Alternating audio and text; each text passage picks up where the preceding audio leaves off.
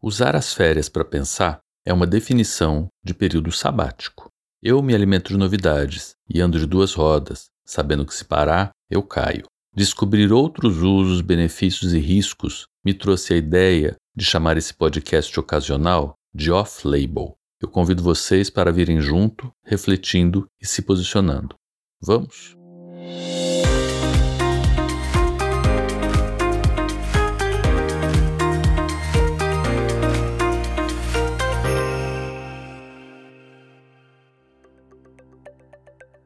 Eu vou usar essa fotografia sem pedir autorização. A fotografia é do meu amigo Eduardo Zaniek, da Luciana, esposa dele, da Vânia, minha esposa, e a gente está aqui fazendo um brunch com bebida num ambiente muito gostoso perto da casa do Dudu, que é um amigo meu de viagens longas, antigas e de encrencas também.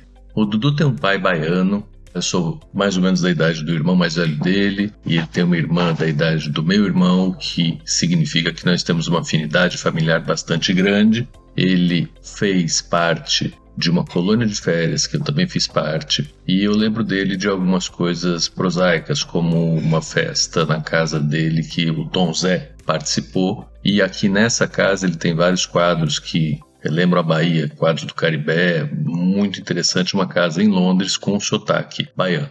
A Luciana, por sua vez, é filha do Franklin e da Clélia, que são grandes amigos dos meus pais. O Franklin tem um mês de diferença do meu pai e também foi nessa tal dessa colônia de férias daí, que eu vou falar um pouquinho mais. E a vó da Luciana, que tem o um nome gozado, chama Dona Dobale, ela era muito amiga da minha avó e elas duas juntas com mais algumas mulheres fundaram uma colônia de férias que se chamou e se chama ainda Colônia de Férias Kinderland, que é a terra das crianças.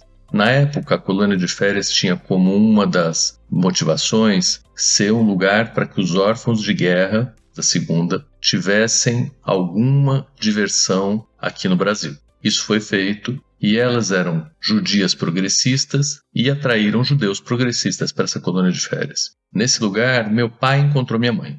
E eu, claro, fui, minha filha também foi, meus irmãos foram, várias pessoas. Isso é uma ação social que elas faziam além do trabalho delas. No caso especificamente, essa era a ação primária delas. Então, essa era uma ação que não era sustentável do ponto de vista de fazer dinheiro para se manter sem o trabalho voluntário, mas era uma coisa que tomava bastante tempo delas e de várias outras senhoras da FIB. Muito interessante ver isso, uma ação feminina, feminista, tanto que elas fundaram uma associação feminina israelita brasileira, que tem sede do Bom Retiro, em São Paulo, hoje é a sede da Casa do Povo, há muitas décadas atrás. Mulheres corajosas, bravas, guerreiras, idealistas, cada uma delas tem uma árvore plantada nessa colônia de férias. Esse lugar é um lugar que criou muita gente. Então, editor-chefe da Veja, editora de conteúdo da Netflix, pessoal do Cacete Planeta, muita gente que vocês conhecem passou por esse lugar que era um lugar de muita criatividade. E o Dudu e a Luciana também. Eduardo se formou na Unicamp, em São Paulo, fez psiquiatria, tratando muito de crianças e hoje em dia se dedica bastante à educação, hábitos e ambiente. E falando dos aspectos emocionais das manifestações das pessoas, ele fala que o corpo é medicável, mas as emoções são muito variáveis e não são protocoláveis. A gente não consegue fazer um protocolo para as emoções, tem que ver um a um, né? É mais complicado um pouco.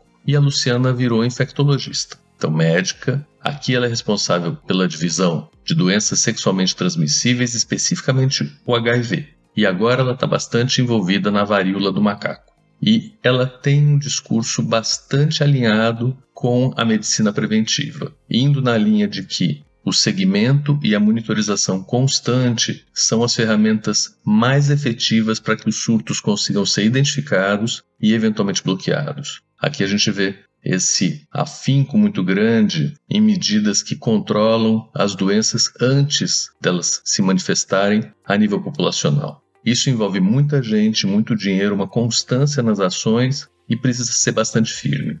Eu estava lembrando para eles de um dos trabalhos iniciais que eu fiz quando eu ainda estava na faculdade em Ribeirão Preto, quando teve um surto de conjuntivite epidêmica em Cravinhos, que é uma cidade perto de Ribeirão.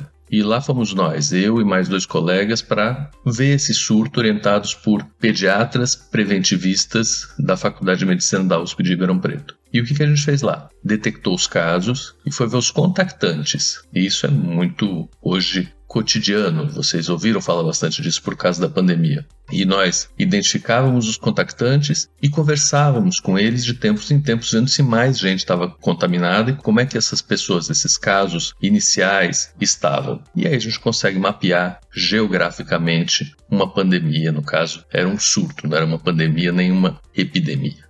Saiu há pouco tempo, na verdade hoje, um artigo na revista Nature falando um pouco de uma coisa parecida com isso aonde a tecnologia ajuda a gente no Covid, que fazendo coletas de água com microesferas com uma sensibilidade muito maior do que os testes que a gente tem de PCR e que isso foi desenvolvido ao longo desses dois anos, consegue se ver até com três semanas antes do aparecimento dos sintomas na clínica quais são as cepas e os subtipos do Covid que vão aparecer. Isso é uma ferramenta tecnológica de prevenção e monitoramento muito importante. Amanhã eu vou falar com um pesquisador brasileiro que está aqui em Londres, que trabalha com evidências no mundo real. Isso também é um assunto muito interessante. Isso quer dizer que as pesquisas clínicas que são feitas para colocar os medicamentos no sistema de saúde, elas precisam também continuar sendo vigiadas para ver se o que foi visto em pacientes controlados continua sendo visto nos pacientes de um modo geral.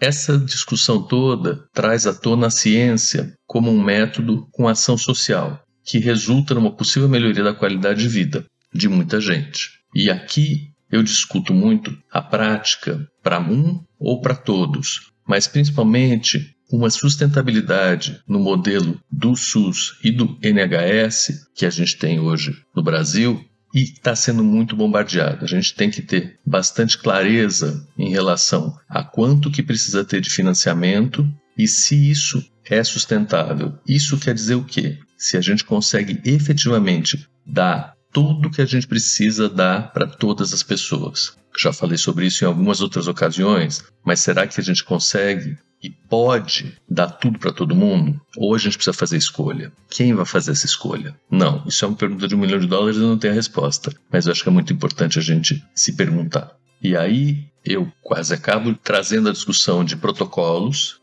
versus personalização. Então citei o Dudu lá em cima, né? Falando que os protocolos eles são muito factíveis em doenças que a gente conhece bastante bem, onde a gente tem níveis de evidência bastante elaborados. E a personalização não em doenças emocionais, em casos que são diferentes, quando a gente tem o acolhimento envolvido, a gente tem uma personalização. E aí a gente não escala. A gente escala quando tem menos humanidade envolvida.